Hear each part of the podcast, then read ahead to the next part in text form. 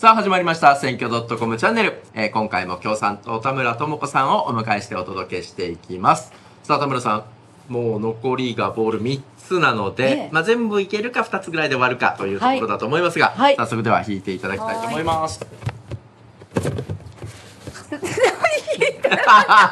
本当に政策の話に行かないです 1番とねか2番をどうして弾けないのかしら、何でもこれやらせないですからね。本当にはねい、くじ運が悪すぎるってやつですかね。なんか、まあ、サクッとこういうので入るってのはいいかもしれないですねそうですね。はい。というわけで、8番は、日曜討論ってどんな現場ということで、確かにここはやっぱり数年、まあ、ええ。特にやっぱり桜を見る会の以降かもしれませんけれども、まあ、討論番組えに各党の代表が呼ばれるときには、田村さんがお出になってる印象すごく強いんですけれども、はい。多いですよね。あのそうですね。日曜討論ってあの、はい。政策担当者を呼ぶ会っていうのがあると、うんうんあの私政策委員長なので出るっていうことに、うんうんあのなったり。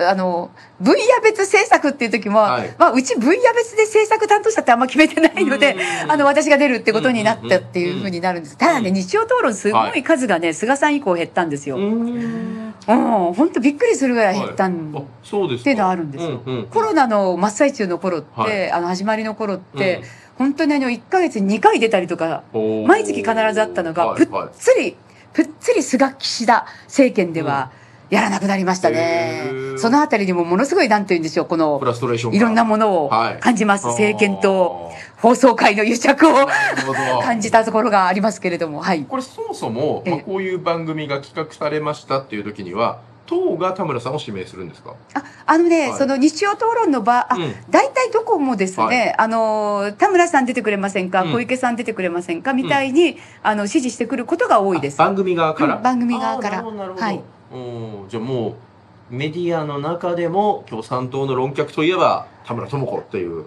まあ、肩書きがそういう肩書きだけで、政策委員長ってついてたら、やっぱちょっと、ね、あの、あの、テーマによって呼ぶっていうことになるのかなと思います。はい。実際どれぐらい縛りがあるんですか？例えば時間はかなりそう、あれはね、一回1分でまとめてくださいって言って、はいうん。あの、真ん中のところになんか大きなね、光るものがあって、うん。あの、30秒、あ違うな、10秒前でピカピカし始めて、うんそれで1分になるとつきっぱなしになはいはいはい。ってっていうことでまとめてください。うん。それでもまとまらないと、あの、じあのね、その AD の方がこうはい。まとめてくださいって一生懸命、とか司会が一生懸命こうやってやるとか、はいはい。裏話をいろいろ言ってますよでやって、大体その、そんなに長くならないように、うんあの、1分だから、あの、喋りたいことってできるだけあの、うん原稿化して臨んでますよね。うんええ。これ喋る内容っていうのはあらかじめある程度こう提出させられるのいや、かそれはないです。向こうからあのこういうテーマですはい。って、こういう問題意識で大体こういう流れですっていう、ん。あらあらの台本的なやつの説明がある。はい。で、それに沿って、うん。まあ大体ワンテーマ1回しか私たちは質問、あの、答弁、あの、発言できなくて、うんうん自民党はもっとできるんですよ。うんうん私が言うと、ん共産党こう言ってますけどどうですか？って、うんうんすごいたくさん発言してますよね。うんうんうんうん一度あまりに発言回数が違ったんで、はい同じ出演料じゃ申し訳ないですねって言ったことがあるぐらいです。はい。すごい闇をかましまえしたね。闇を言った時もありました。はい。なるほどはい。これ、その番組を見てると、バッチバチにやられてるじゃないですか。だからこそ気になるんですけど、ええ楽屋は別々だったとしても、あの、テレビ局ってスタジオの手前に前室っていう、あの、出演者がちょっと溜まる部屋みたいなのがあると思うんですけど、はいはいはいまあ、ああいうところでのええ。雰囲気って、ええ。どんなもん例えば僕が、うん。あのじゃあフジテレビのワイドナショーとかに出るときは、東野さんがええ。もう最初からいて、ええ。まあ、ちょっとこうなんですかねみんなを温めるじゃないですけど、はいはいはい。雑談してなんかいい空気になってじゃあスタジオ行っていきましょうかみたいになるんですけど各党の代表者さんがええどどんな雰囲気なんですか？カメラが回ってあのないですね、日曜討論はね、コロナの感染がひどくなってから、うんそういう部屋なくなったんですよ。私さ、政策委員長になった頃はあって、はい。はいうん。で、すごい緊張してるから、あの、はい。出ることもあまりもうね、はうん。初めてとか2回目みたいな感じで、はい。そうすると、あの、結構こう、新聞見ながら、うん。ざっくばらんに話をしてるんですけど、ちょっとあの、私は新参者だったのではいはい。入り込めませんでした、そういう中には。は。プライムニュースさんなんかは、あの、みんなで事前に集まって、あの時間は若干あるんですけど、今ねコロナになってから、はい。そういう時間がものすごいこう短縮されてるうんうんうん。ので、ほとんどもう話なしでいきなり本番っていう感じですね、えー、あそうなんね。温める時間なしでですね逆に普段から、うん。こう他党の方とまあ、プライベートで言ってたら言い過ぎですけど、ご飯でも行きましょうかみたいなことってあるんですか？それは私たちはまずないですね。それポリシーであんまりしないようにしようね、みたいな。それもあのありますよね。ううん。ん、うん、それもあります。逆にそのなんだろう誰かがその共産党さんの中でいやこれもうちょっと国会運営しやすくするためにも他党とご飯食べていろいろ話通じやすくした方がいいんじゃないかみたいなことを言い出す人はいないんですか？うん、そういうところであのなんか仲良くなるのは違うよねっていうのがうちのスタンスですよはいはい。ね面。白い。あのいろいろ国会運営のこともうん。矢ざくばらに話す場があればいいじゃないと国会の中で。うん。だ私別にあの国会の中で他党の議員さんとはうん。結構親しく話をしてますよ、うんうんうんううん。んエレベーターの中とかでも話をしてますうんうんよね。ええ。えなるほどなるほど、えはい。はい。その辺がじゃあ、ね、バッチバチなのか意外に和気あいあいやってるのかっていうのがちょっと気になってたんで。はい。はい。今だからそういう場がないですそもそもコロナでそのそういう場がないってことですね。ないですね。ええ。やっぱり楽しいですか？血湧き肉を踊る感じですか？あ、討論ですか、うん。あのね、い1分だからね、本当にね、それで、あのーこの間の少子化対策ってことだけではい。絞った時は、うん。割とこう、深めながらの討論にね、うん。できるんだけども、もう、じゃあ次はこのテーマで、うん。次はこのテーマでっていうような会があったりすると、すごい、これって討論になってないじゃんって思うんだけ。ど、お互い言いっぱなしで終わってるじゃんって思うことがありますよね、日曜討論の場合は。でも時間が長くても朝生も言いっぱなしですよね。そうですね。この間、あの、朝まで生出し、はい。5月26日にやった時ですが、あの、えっと、女女性ばっかりの時にね、私は女性を集めるんだったら、朝まで生テレビと銘打って、うん。土曜の昼間にやるとうん。いうのが、あの、ジェンダー平等を視野に入れた改革なんだっていうふうに、うん。例えばとかって言ったんですけども、なんか、あの、そうですね。あの、うん。結構、この回は面白かったですよ。それはあのその結構ジェンダーっていう問題が、うんうん。あの座ってる時だったので、うんうん。話があちこち行かず、うん。それから女性議員だけだとちゃんと相手の話を聞くっていうのもあってよくそのそうでないいいあの、はい。ある党の あの議男性の議員が来るともうで発言してる最中に横から割って、あまりに割って入ってくるのでちょっとそれひどいんじゃないのってこういうふうにこうやって、うんあのやってしまった時があるんですけどね、そういうのがなかったんでうん。楽しかったです。はい。はい。はい。では次のテーマいきましょうはいはいはい。こうもうあとは制作しか残ってない、ね。残ってない、やっと出てきたはい一元の少子一番。はい異次元の少子化対策を実現するにはとはい。いうことで、えーまあ、岸田内閣になってこの異次元の少子化対策という言葉はバンと出てきましたが、えーど実際どのように評価されてますか、まあえー、と例えばあー児童手当の所得制限撤廃だとか、まあ、年間3兆5億円あ5000億円の予算だとかこういう数字は出てきていますがこのあたりどう率直に評価されてますか、あの中に盛り込まれた政策は、うん。すごく多くの皆さんが運動をして、はい。あのこれに応えてくれなきゃダメでしょって言ってきたことの、うん。つまみ食いでしかないなと、つまみ食い、うんあの例えば所得制限の撤廃っていうのは、うん。あの私も国会の中とかでも提起してきたしあの兵庫の明石の市長さんなんかも言ってるんですけど、うん。子どもに関わる施策は、うん。所得制限をつけないうん。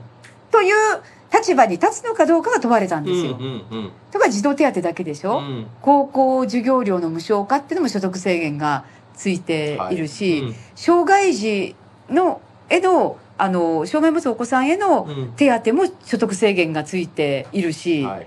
ね、児童扶養手当のあの所得制限の付け方なんかひどいですよね。シングルマザーに対するうん。の、とかね。あのそういうことが問われているのに、うん。そこに答えてないうん。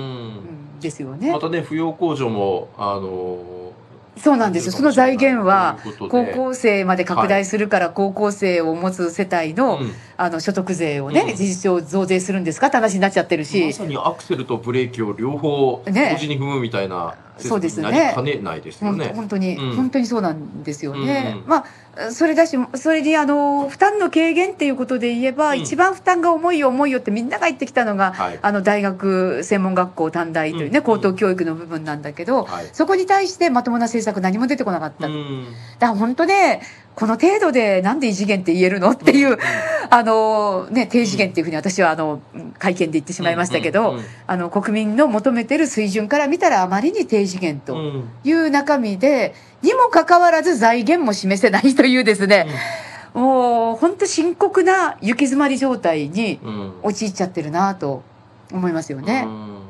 これ共産党さんとしてはまずその異次元の少子化対策というような方向性としては賛成ですよね。あのね、はい。そのあのつまりえ必要なんですよ、もうこうんうん。ここまで少子化が深刻になってるから、い、うん。やその時何をやるべきかっていうと、うん。やっぱりなぜここまで深刻になって歯止めもかからず、でコロナがしゅ、まあ、あのどあのものすごいパンデミックから収まってきて、うん。ヨーロッパ見れば出生率ものすごい落ちたのがちょっと回復してんのに、うん。日本はさらに落ち込んだ。んうんうんですよね。うんうん。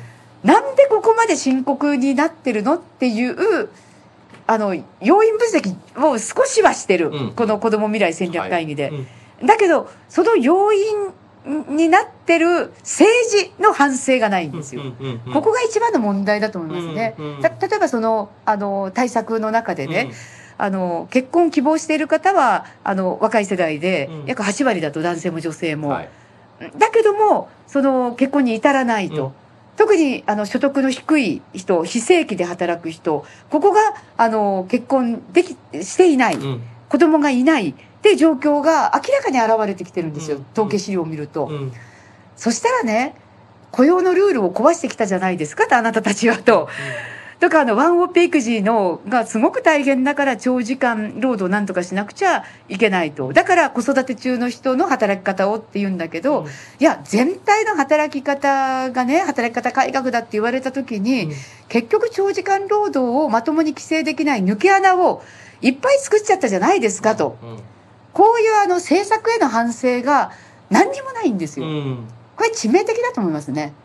だから変わらない。だから中途半端。だから低次元っていうあの中身になってるなとうんいうことと、もう一つ言うとその財源のところで行き詰まっちゃってるのは、まあ、防衛関連予算2倍っていうのをやればうん無理なんですよ。うん無理なんですよ。財源見出すことできないんですよ。じゃあもし共産党さんがここを担うとしたら防衛費は上げずに、うん。えーその分の予算というのをしっかり少子化のみに使っていく。まあ、のみとか社会保障とうん。か教育に使っていくですね。うん高齢者のとこもちゃんとうん。やらなかったらダメだというふうに思うし、うんもう一つはあの税制改革ですよね、うんあの応能負担大企業富裕層のところに、うん。あのまともな税金を納めてもらいましょうよって。これやればねかなりの財源作れるっていうのが私たちの提案なんで、20兆近く財源作ることできますよねと、うんうん。応能負担や、まあ、歳出改革今のその防衛関連予算も含めてのね、ことをやっていけば、うんというふうに考えてるので、逆に言うとその大軍拡はやります。えっ、と、えーね、うんっていうふうにしてしまうと、うんあそれから財、えーの税制改革はやりません。うん所得1億円の壁、あの、所得が1億円超える、つまり税、株で大儲けする。こういう方々への税優遇に、あの、手をつけない。うん大企業への税優遇も手をつけないと。そうなると、もう自情自爆。うんぶち上げるけどできない。うんっていうことになっちゃううとん思いますね。うんこれね田村さん懐が深いんでちょっとそもそもの質問をさせていただきたいんですけど、少子化対策は必要ないって主張する政党って一つもないなと思ってるんですよ。というのも、えーとまあ、少子化対策しないと子供が減っていく。子供が減っていくと国力が衰えていく、うん。で国力が衰えていくとゆくゆくこの日本という国家がなくなくなっていくっていう話だと思うんですよ。うんうん。でもいや国家なんてなくなってもその時生きてる人が自分の生きたいように生きてあのだんだん国がなくなっていくならそれでもいいじゃないかって考える人たちっていないのかな。そういう主張する人たちの受け皿って一つもないのかなって思ったんですようね。ん。あのやっぱり現実に考えてみても、うんその社会保障とか、うんあの税金とかの担い手は、うんそれは一番は現役世代にうん。なりますよね、はい。高齢者働き続けるっていうのもね、うん。まあないことはないんだけれども、それはやっぱりあのね今のそのさまざまなそのデジタル分野での技術の発展なんて見てみても、うん。それはもう今50代後半の私の世代よりうん。20代30代のところの、ややっぱりその発想とかね、うん。あのなんていうかな考え方うん。そのとかねうん。これやっぱり社会の活力を与えるのは明らかですから、うん。そこがこう細っていっていいっていうのは危険だとうん。思いますよね。うん。うん。ただねあのじゃあその日本は日本人だけでやるのかってことも問われてくるとはい。思います、うん。今ね外国人の問題をめぐって、うん。あの本当にあの大論争に今なってるわけだけれども、あのね、ウクライナからあのその招く人でさえですね、ウクライナってものすごいデジタル国家なんですよ。うんうん。すごいあのコンピューターの技術あの、ね、そのえ AI の関係のことこととか、うん。すごい進んでる国なんですよ。うん。だけど受け入れてそういう分野で活躍ができますよっていうものは用意しないんですよ。うんうん。外国から労働者を受け入れる時はその国の文化を伝える料理を伝える、うん。こういうところにこうあのとどめたりとか、うんあるいはそのごく一部そのか介護で規制緩和をして受け入れますよと。うん。介護の担い手が少ないからとか、ね、で建築も担い手が少ないから農業も担い手が少ないからとかって言って、ななんというのかね。その低賃金のところを受け入れるとか、うん。それでいいんですかって思いますよね。うんうん。もっと本当に日本で働きたいっていう外国の方がいらっしゃれば、うん。それはあのいろんな分野であの働いて活躍できて共生できるっていうような社会っていうのも、うん。もう考えていかなきゃいけないんじゃないかなと思います。